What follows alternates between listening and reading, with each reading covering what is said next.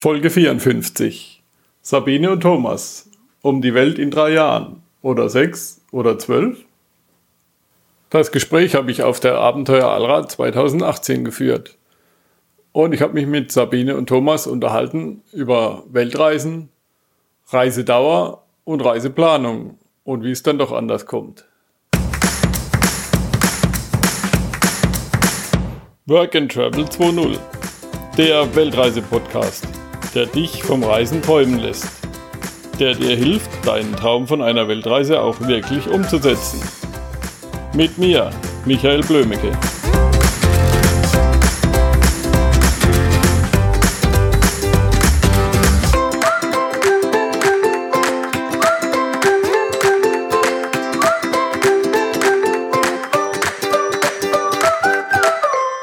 Ja, willkommen bei der Travel 2.0.de.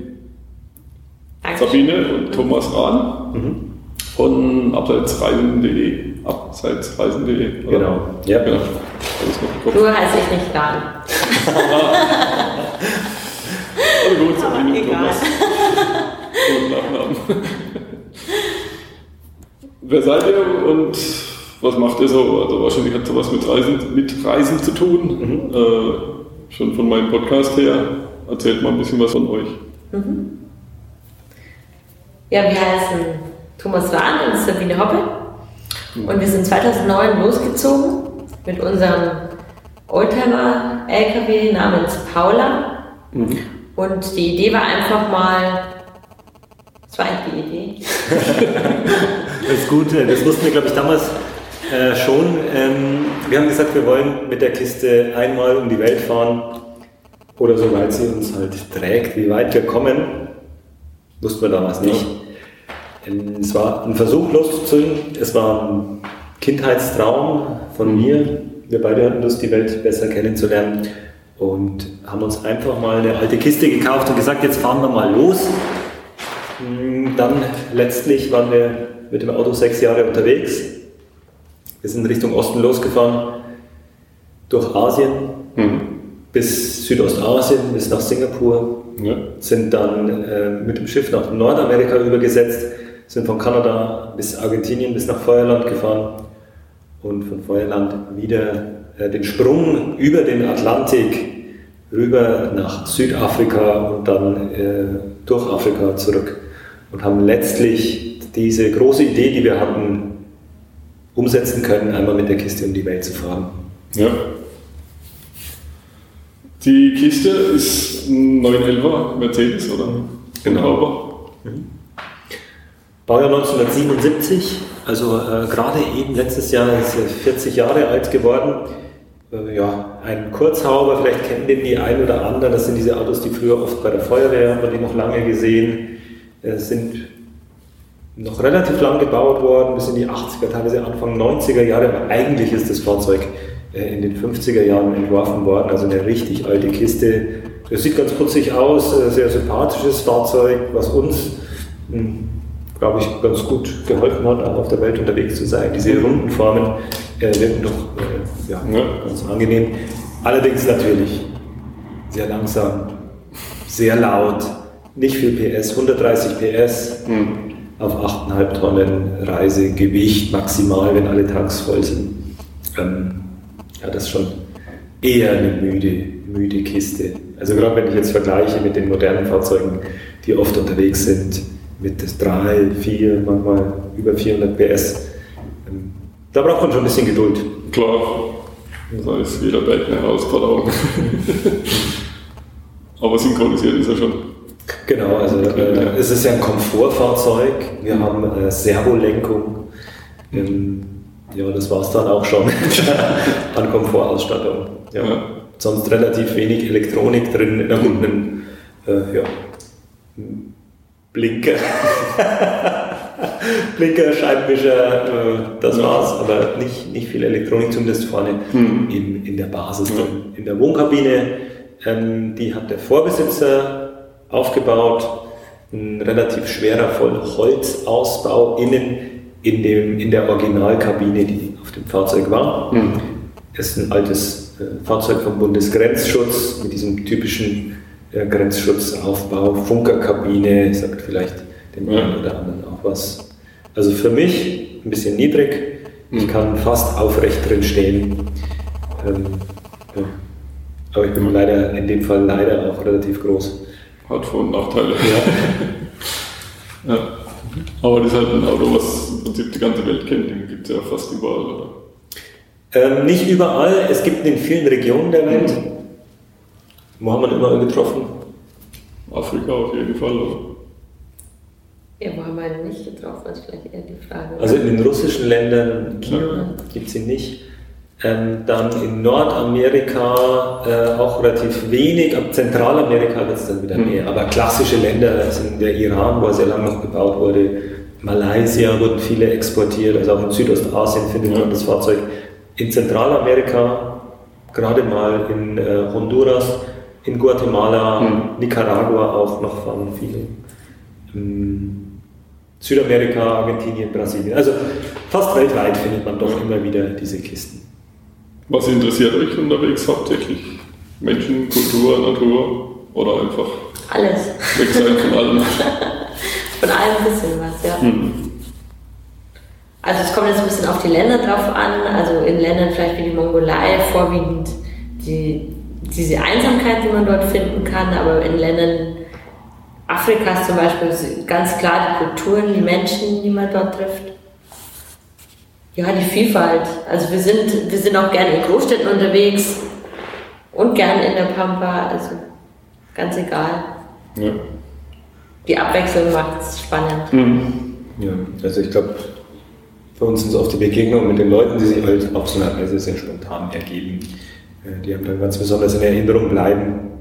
Aber das sind oft Dinge, äh, nach denen kann man nicht gezielt suchen. Ja. Ähm, Nach Kirchen kann ich gezielt suchen, wenn mich die interessieren. Landschaften auch. Begegnungen mit den Menschen sind oft Dinge, die spon passieren spontan auf einer Reise. Ja. Da gibt es ja keinen Reiseführer dafür. Wo findet man nicht irgendwo sind die anderen?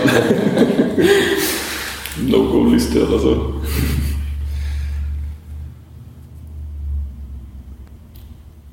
Gab es ursprünglich mal was, was euch zurückgehalten hat, auf die Reise zu gehen? Oder habt ihr gedacht, jetzt geht's los, wir fahren auf Feldreise?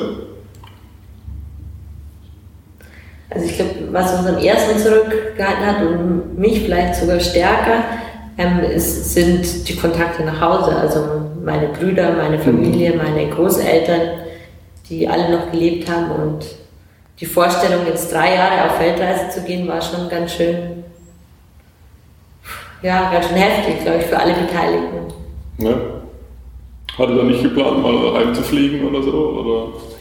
Also die Ursprungsplanung war schon, dass immer wenn das Fahrzeug verschifft, dass wir dann nach Hause fliegen. Das war so die Idee. Ja.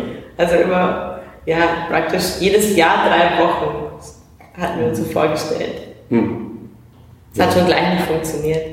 Aber Ja, funktioniert es immer was anderes wie die Planung. ja, Das ist klar. Also dieser erste Tag auf Reisen, das ist etwas, wo wir uns eigentlich oft äh, zurückerinnern, wo man in dem Fahrzeug plötzlich sitzt und jetzt hat man doch eine ganze Zeit lang hingedacht auf diese Reise. Ja. Und dann ist der Moment, wo es wirklich losgeht. Hm.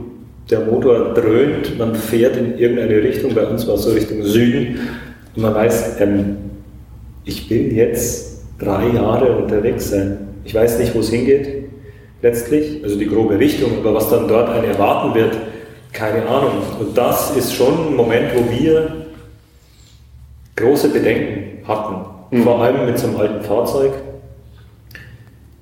weil wir nicht wussten, was ist, wenn das Auto kaputt ist. Ja.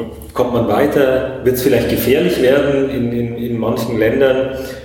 Ja eben, also ich denke, das Fahrzeug ist, glaube ich, nur ein Punkt. Ich Ja. glaube, vorwiegend ging es da auch darum, dass wir nicht einschätzen konnten, wie gefährlich ist denn sowas? Ist es total schwachsinnig, was wir da machen? Ist es, ähm, wenn es sozusagen, wenn uns was passiert, wird jeder sagen, ja, es war klar, dass einem da was passiert. Und auch die Verantwortung sich gegenseitig gegenüber ist ja schon, ähm, ist schon eine große Verantwortung zu sagen, okay, wir machen das jetzt zu zweit und wenn jetzt einem von uns was passiert, was ist dann? Ja.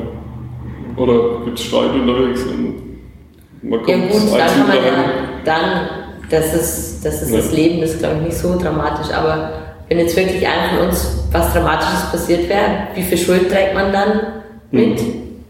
Also ich denke schon, dass das mitgespielt hat, diese Überlegungen. Und hat sich's bewahrheitet? Naja, zum Glück nicht. Also uns ist ja zum Glück nichts passiert. Aber hat überlebt, ihr habt überlebt. Wir haben überlebt. Aber wir ein paar Blessuren gab es ja bestimmt oder Momente, wo es schwierig war. Ja, schwierig war es immer wieder mal, aber es gab das meiste waren eigentlich Herausforderungen, die, die vor uns lagen und die wir dann eben angegangen sind. Ja. Ob jetzt vom Fahrzeug oder was auch die Planung angeht. Wenn man das dann alles Schritt für Schritt macht, dann sieht es auch gar nicht so wild aus. Hm. Ich glaube, der Unterschied ist, dass man, oder uns ging es so, vor der Reise sieht man diesen riesigen Berg vor sich. Okay, ich will durch viele Länder fahren, keine Ahnung, was auf uns zukommt. Und ähm, ich habe den Eindruck, auch manche, uns ging es ja genauso bei der Planung, man möchte vorab alle Herausforderungen schon vorher lösen. Mhm. Ähm, und mit der Zeit haben wir gelernt, die Reise geht Schritt für Schritt. Und es ist natürlich gut vorbereitet und informiert zu sein, aber es kommen nicht alle Herausforderungen gleichzeitig. Ja. Und deswegen habe ich Zeit auf der Reise, mich darauf einzulassen, mich zu informieren. Und dann, wenn irgendeine Schwierigkeit auftritt, dann ist ja das Schöne, wenn man sagt, ich bin wirklich länger unterwegs. Dann hat man auch die Zeit, die Probleme in Ruhe anzugehen. Das heißt nicht, dass das dann ein schöner Moment ist. Mhm. Ähm, mit einem kaputten Kühler irgendwo zu stehen oder äh, das heißt nur eine Reifenpanne oder vor der Grenze zu stehen. Das heißt, du darfst jetzt da nicht rein, weil das und das Papier fehlt dir. Natürlich ist das in dem, in dem Moment wirklich äh, unangenehm und dann ist man vielleicht auch verzweifelt in dem Moment, aber man kann nicht alle Probleme oder Herausforderungen vorab lösen. Deswegen ist es auch oft, äh, ich glaube, manchen fällt der Schritt zum Losfahren schwer, weil sie mhm. genau das versuchen, vorab alle Eventualitäten zu klären. Ähm, letztlich kann man es nicht vorplanen und äh, wenn der Schritt getan ist, loszufahren, dann ist das Wichtigste erledigt. Ja. Weil ab dann hat man Zeit, sich damit zu beschäftigen. Mhm. Ja, der Berg, der wird ja auch nicht, oder wie zum Beispiel ein Elefant, den isst man ja auch nicht auf einmal, den isst man ja häppchenweise. Ja, und die Zeit, die man hat, ist schon etwas, was einem sehr, sehr viel äh, Raum gibt, auch diese Herausforderungen zu lösen. Klar läuft mal das Visum ab und sagt, okay, ich brauche jetzt aber schnell irgendwie was. Das wird man vorab nicht klären können. Ja. Erzählt mal ein paar schöne Geschichten, was ihr so erlebt habt. Fällt euch doch bestimmt was ein. Das ist eine sehr schöne Frage äh, von, von einer sechsjährigen Reise. ähm, ich denke, oft sind es einfach ja, Begegnungen mit, mit, mit Leuten, sei es äh, in der Mongolei, in der südlichen Gobi irgendwo aufzutauchen, in der Nähe von ein paar Jurten zu parken und dann kommt ähm, der Hausherr oder die Jurtenherr vielleicht in dem Fall und sagt, ja, kommt, seid unsere Gäste. Heute Abend und aus unerwarteter Weise man, ist man zu Gast bei einer Familie, darf Einblicke in deren Leben bekommen. Da wird das kleinste Kind irgendwie noch reingebracht, damit es auch dabei sein darf, dass in der Mongolei noch geschnürt wird und dann wie so ein kleines Bündel irgendwie da ja. neben einem liegt. Ähm, und besonders schön ist eigentlich zu merken, was man vielleicht auch oft äh, ja, denkt, wie, wie, kann ich mich verständigen, wenn keine gemeinsame Sprache da ist. Mhm. Jetzt sitzt man, sitzen wir plötzlich in dieser Jurte und wissen, wir haben eigentlich keine gemeinsamen Worte. Ja, da hat man sich vielleicht vorher lange Gedanken darüber gemacht, aber jetzt sitzt man da und es ist völlig egal. Man kann sich Geschichten erzählen, ohne Worte, man kann sich Fotoalben zeigen, man kann deuten, gestikulieren und ähm, man versteht sich ohne Worte. Man versteht zwar nicht immer dasselbe, also wir hatten manchmal auch die Situation, dass wir danach im LKW, dass ich gesagt habe, ja, der hat das und das erzählt und du hast, nein, das war doch ganz anders, er hat doch das und das erzählt, aber vielleicht ist es auch gar nicht so wichtig, ja. was jetzt... Ja. Was man hat auf jeden Fall verstanden, dass man sich ähm, sympathisch ist und dass man Interesse aneinander hat. Mhm. Und viel mehr braucht es eigentlich auch gar nicht. Mittlerweile kann man einige mongolische Spiele spielen. Mhm. Äh, es gibt das Knöchelchenspiel, es wird mit Schafsknochen gespielt, so ein Würfelspiel. Und ähm, das ist zum Beispiel ein ganz besonderer Abend, da Klar. auf, aufzuschlagen, mhm. nichts.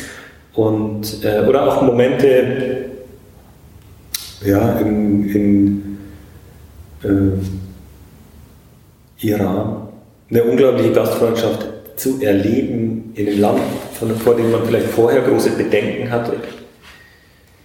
Ähm, ja, es gibt also eigentlich auf so einer Reise dauerhaft ständig, jeden Tag hat man Begegnungen, äh, manche bleiben dann stärker in Erinnerung, manche weniger stark. Aber die Begegnungen, die in Erinnerung bleiben, ist es wirklich auch sehr sehr prägend. Gibt es eine Region, die dich besonders interessiert? Da kann man vielleicht von dort was erzählen. Keine spezielle, also eigentlich alle. Äh, also wir wollen auch um die Welt reisen, mhm. aber wir haben keinen Plan, wie lange, weil äh, ich habe ja schon die ein oder anderen Interviews geführt und Axel und Peter, die wollten drei Jahre um die Welt radeln, mhm. sind jetzt seit 27 Jahren unterwegs. Ja. Gut, da holt aus genauso und ihr holt drauf. Mhm. Genauso Sie wollten ein bisschen durch Afrika fahren. Mhm. Nach dem Interview letztes Jahr ist er wieder nach Südamerika los mit dem Otto Nummer 2, weil der erste Otto, den hat er verkauft. Der ist im Museum mittlerweile. Ne? Und ja, also so, man kann es einfach nicht planen, was, was unterwegs passiert, was auch mit dem Mensch in sich drin passiert. Mhm. Ähm, ja, also es ist einfach ein anderes Leben als hier. Aber im Endeffekt ist es auch nicht so anders, weil man hat eigentlich die gleichen Herausforderungen. Wenn das Auto mal kaputt ist, muss man es reparieren lassen oder selbst reparieren. Und es ist halt, was weiß ich, in Afrika oder in der Mongolei dann ein bisschen anders mhm. als hier. Hier fährst du dann zur Mercedes-Werkstatt. In der Mongolei, da suchst du dir einen Federschmied. Wenn eine Blattfeder gebrochen ist, und der setzt sich dann hin und dengelt da auf dem Eisen rum und baut dir eine neue wenn du Glück hast, wenn Pech hast, musst du es selber machen. Ja, oder andersrum. Also wir haben eigentlich äh, sehr viel am Fahrzeug selbst gemacht. Es gab nur eben zwei Dinge, die wir auf diesen sechs Jahren von der Werkstätte haben machen lassen. Das war, wie du gerade schon sagst, das ist die Blattfedern. Hm. Ähm, aufschmieden lassen, die kann man ja nachbiegen. Ja. Ähm, das ist eine sehr, sehr schwere Arbeit und ohne so einen großen Hydraulikpresser kann man das eigentlich sehr, sehr schwer machen. Hm. Das ist das eine. Ähm, Kupplung haben wir mal tauschen lassen ne, in Argentinien.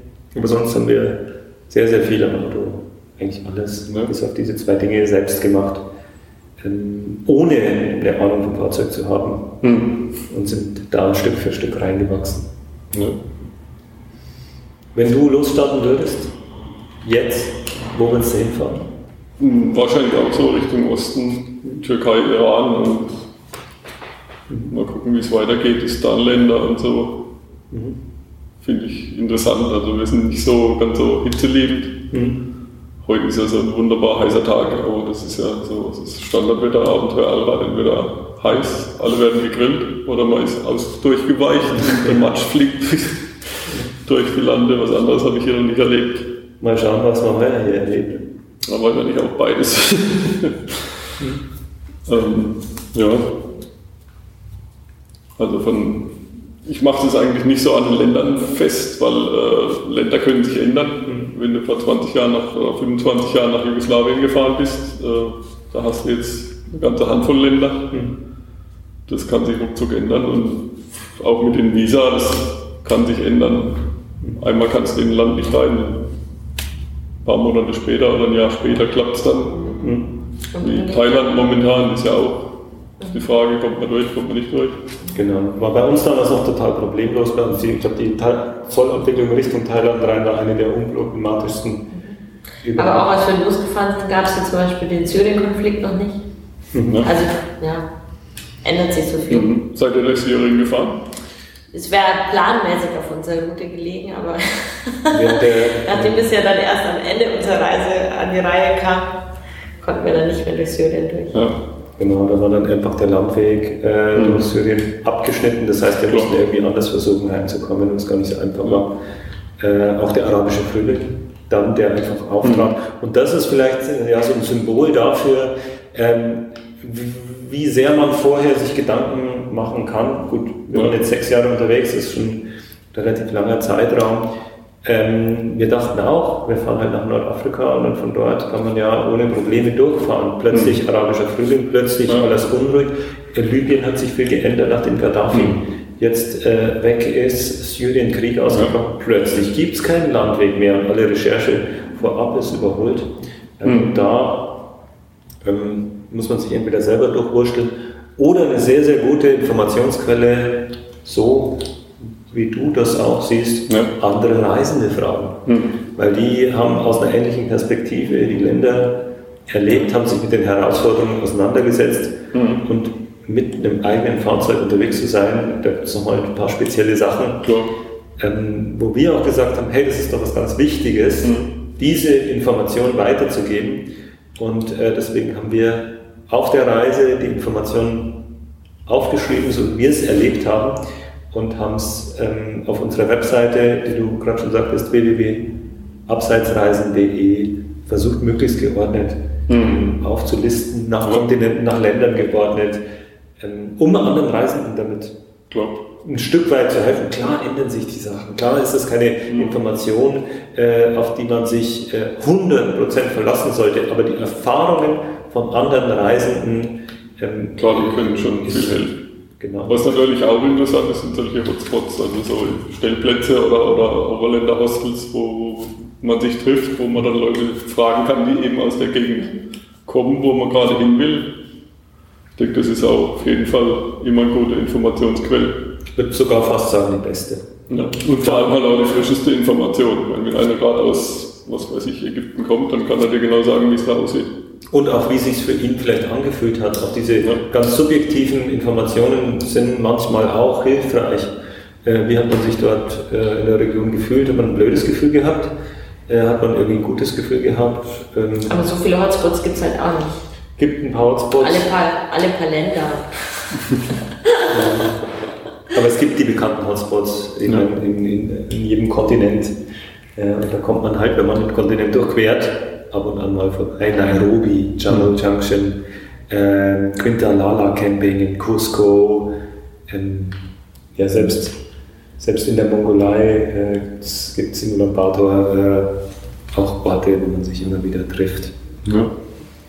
Oder in Dogu Beyazid vor der Grenze zum Iran, wo dann alle mhm. nochmal kurz Halt machen. Ähm, genau solche Orte sind auch bei uns auf der Webseite eben, ja. sag ich mal, verzeichnet. Mhm. Ähm, als Treffpunkte. Ja. Wie ist die weitere Planung? Weil ihr wart jetzt sechs Jahre unterwegs von den drei, die geplant waren. Mhm. Gibt es eine Planung? Du siehst, du siehst, wie gut unsere Planung ist. Also aktuell ähm, sind wir deutschlandweit, in Deutschland, Österreich und mittlerweile auch in der Schweiz unterwegs, erzählen von der Reise, machen Reisevorträge, ja. Wie heute hier auf der Abenteuer Heirat hier in Kissingen, wo wir unsere Erfahrungen weitergeben. Das ist zum Hauptberuf geworden, für mhm. mich mittlerweile zumindest. Macht auch Freude, ja. einfach von dem zu erzählen, was man erlebt hat. Hm, wir haben, sind in den letzten Wochen wieder intensiver ins Gespräch gegangen, was denn vielleicht nächsten Sommer sein könnte. Und es gibt noch ganz, ganz viele Regionen, die uns interessieren. Westafrika, immer noch ein Fleck auf der Landkarte, wo ich noch keine so konkreten Vorstellungen habe. Äh, und auch noch so ein paar Länder, die wir schon gesehen haben. Ja. Russland, super, möchte ich unbedingt mehr sehen. USA möchte ich auch mehr kennenlernen. Hm. Also ich glaube, ja. egal wo man war, in, bei manchen Sachen hat man so das Gefühl, okay, habe ich kennengelernt, äh, habe ich mir einen Eindruck bilden können und von anderen ist es immer so, ich würde gerne noch mehr mhm. sehen. Ja, ja ich meine gerade Russland, ich meine, das ist ein Riesenland und wenn dann, wie lange geht das Visum? was weiß ich, drei Monate. Ja, 180 Tage kann man schon ja. kriegen. Im Jahr geht sogar. Ja, das Visum geht auch. Aber kannst du dir so einen Schnipsel von dem Land anschauen und dann das größte, ja. raus. Das größte Land der Erde von Ost nach West sind ja. in Russland 9000 Kilometer, also weit mhm. wie von hier durch ganz Afrika durch bis an die Südspitze Afrikas. Also, ja. Da gibt es unglaublich viel zu entdecken. Mhm. Aber Kanada ist ja auch riesengroß. Also. Mhm bin ein paar Mal auf Vancouver geflogen und wenn du dann merkst, über die Hälfte von der Flugzeit bist du über Kanada. Ja. ist auch unwahrscheinlich groß. Mhm. War der in Kanada auch? Oder? Ja, relativ kurz und relativ wenig. Ähm, dann wussten wir, es wird langsam Herbst. Das war im zweiten Reisejahr. Mhm. Ähm, waren wir in den Rocky Mountains unterwegs, äh, British Columbia, Alberta. Ja. Und dann sind wir relativ schnell nach Süden abgebogen, um uns auf den Weg zu machen Richtung Feuerland. Mhm. Ja, genau. Ja. Und vorhin habt ihr erzählt, er schreibt jetzt an einem Buch. Ja, es. Äh, How to Trust the World in Three Years. Not. Dann warst du six. Das ist äh, gut, wir suchen immer noch nach einem Titel. Ja. ähm, ja, vielleicht eine gute Idee. Also wir sind gerade dran, um das weiterzugeben, auch äh, in schriftlicher Form. Mhm. Ja, ganz schöne Aufgabe, äh, die Erfahrung von sechs Jahren, wo jeden Tag was passiert, äh, ja. einzukondensieren. Hm, aber äh, das wird wohl nächstes Frühjahr hm. dann. Ja. Äh, ja. es gibt ja auch so viele verschiedene Möglichkeiten, Buch zu schreiben, also als Reisetagebuch eher oder als Geschichtensammlung oder Erfahrungsbericht mit, wie ging es mir damals, was geht im Kopf vor, was geht bei ihm im Kopf vor, was geht bei ihr im Kopf ja. vor. Mhm. Haben ja auch schon ein paar Interviews geführt, das war auch total lustig, ihn mhm. interviewt, sie interviewt. getrennt voneinander befragt, nach der Reise getrennt voneinander befragt. ich glaube, das sind sehr interessante äh, Punkte. Ja. ja. Ja, schön. Ich denke, die Zeit ist rum, die halbe Stunde, die ihr mir heute könnt. Ja, wir haben ja auch relativ viele Termine. Mhm. Abenteuer, das ist natürlich ein toller Moment. Ne? Also ja, wieder klar. viele Reisende, die man auf der ganzen Welt getroffen hat, auch mal wieder zu sehen. Und äh, wenn man relativ lang unterwegs war, dann ist es schon immer sehr gefährlich, über diese Camp Area zu gehen, weil man quatscht sich fest. ja, klar, die Abenteuer Allrad ist halt nicht nur eine Messe, ist halt auch ein riesen Fernreisetreffen. Mhm. Und da trifft man ja die komplette Palette von Condor, Luxuswohnmobil, Zweiradgetrieben, was sich dann gleich im Schlamm feststeckt, bis zu wirklich weit gereisten Leuten. Wir sind weit gereist, aber unsere Kiste steckt sich auch sehr schnell fest. Ja, also bitte frag uns nicht zu Offroad-Sachen. Ich glaube, wir sind die schlechtesten Offroad-Fahrer dieser Erde. Wir schaffen es immer, uns festzufahren. Also, ja. Da muss man ein Interview mit jemand anders führen. Ja, das kann ich gar nicht machen. Wobei so LKW-Erfahrung habe ich jetzt auch noch nicht so viel. Also, aber so einen neuen Elber habe ich auch schon mal versenkt. Also das weiß ich auch, wie es geht. Versenken sind auch gut. Ja. ja, dann vielen Dank für das Gespräch. Dankeschön. Ich würde mich freuen, wenn wir das mal irgendwann noch verlängern oder nochmal irgendwann ein Gespräch auf die Reihe bringen. Sehr gerne. Vielleicht schicken Sie mal unterwegs. Ja. Vielen Dank für deinen Besuch. Besuche mich auf facebook.com slash workandtravel20. Wie schon Alexander von Humboldt sagte, die gefährlichste aller Weltanschauungen ist die Weltanschauung der Leute, welche die Welt nicht angeschaut haben.